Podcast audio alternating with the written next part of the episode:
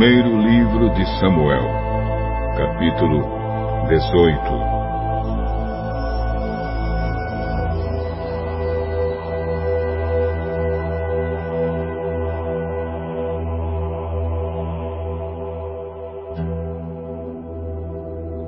Saul e Davi terminaram a sua conversa.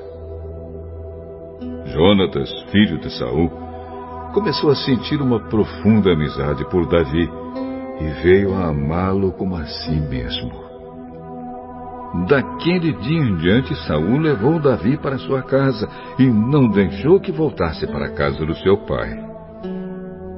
Jonatas e Davi fizeram um juramento de amizade pois Jonatas tinha grande amor por Davi. Ele tirou a capa que estava usando e a deu a Davi. Deu também a sua túnica militar, a espada, o arco e o cinto.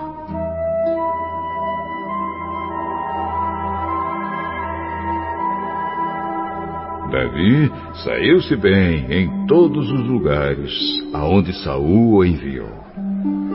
Então Saul o promoveu a comandante do seu exército. E isso agradou a todo o exército, inclusive aos outros oficiais.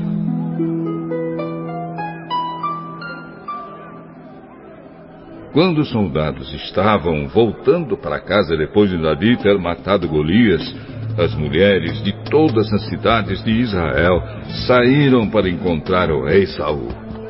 Elas cantavam canções alegres, dançavam e tocavam pandeiro e lira. Alegravam-se e cantavam assim: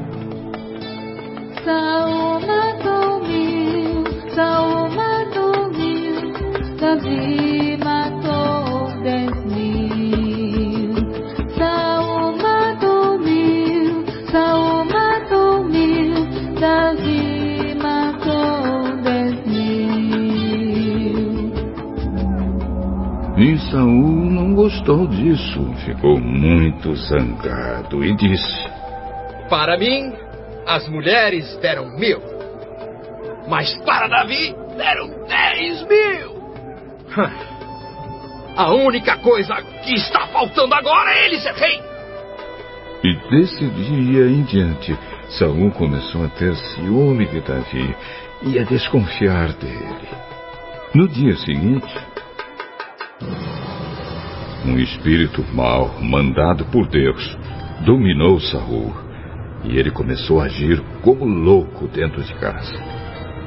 Davi estava tocando lira, como fazia todos os dias, e Saul estava segurando uma lança. Então Saul pensou assim: Vou espetar Davi na parede. e atirou a lança contra ele duas vezes. Porém, nas duas vezes, Davi se desviou.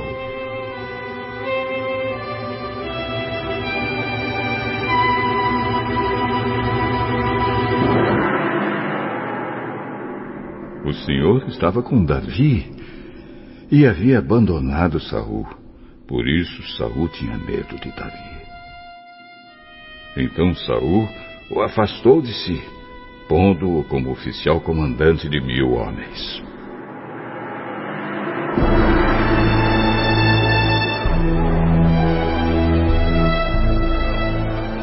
Davi comandava os seus soldados na batalha, e tudo o que fazia dava certo, pois o Senhor estava com ele. Saul viu o sucesso de Davi e ficou ainda com mais medo dele.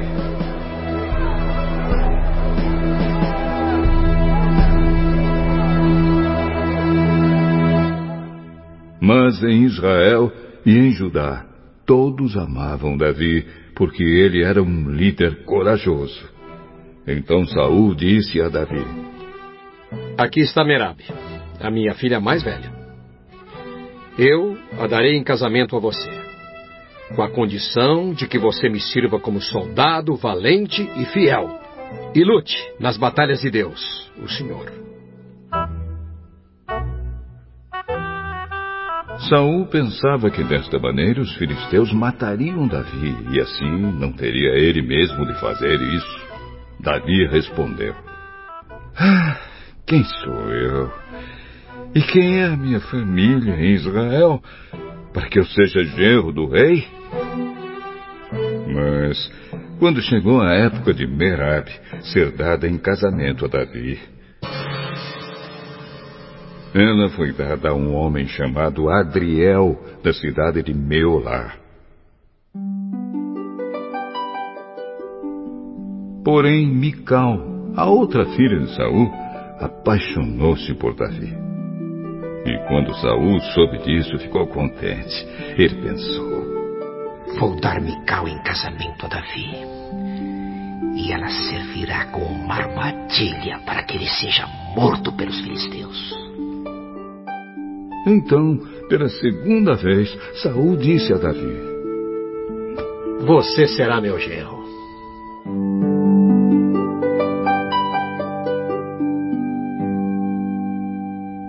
Ele mandou que os seus oficiais conversassem em particular com Davi e dissessem a ele: O rei e todos os oficiais gostam de você.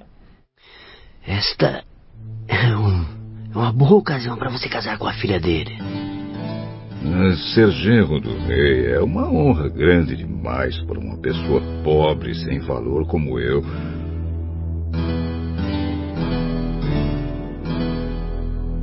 Os oficiais contaram a Saul o que Davi tinha dito, e ele ordenou que dissessem o seguinte a Davi: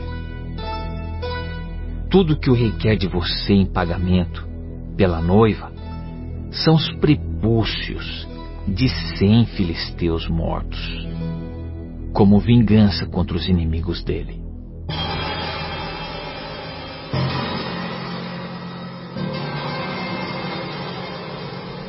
Saul tinha planejado isso porque assim Davi seria morto pelos filisteus.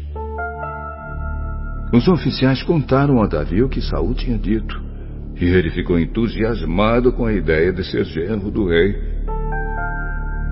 Antes do dia marcado para o casamento, Davi e os seus soldados foram.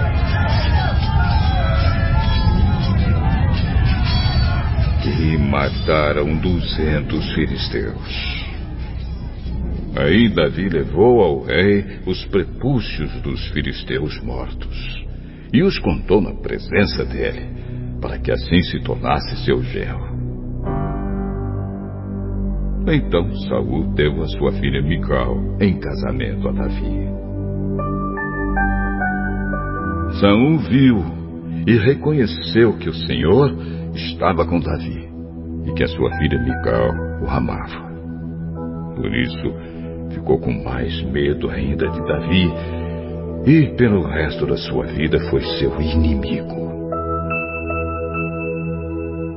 Todas as vezes que os exércitos filisteus saíam para lutar, Davi conseguia mais vitórias do que todos os outros oficiais de Saul. E assim ficou muito famoso.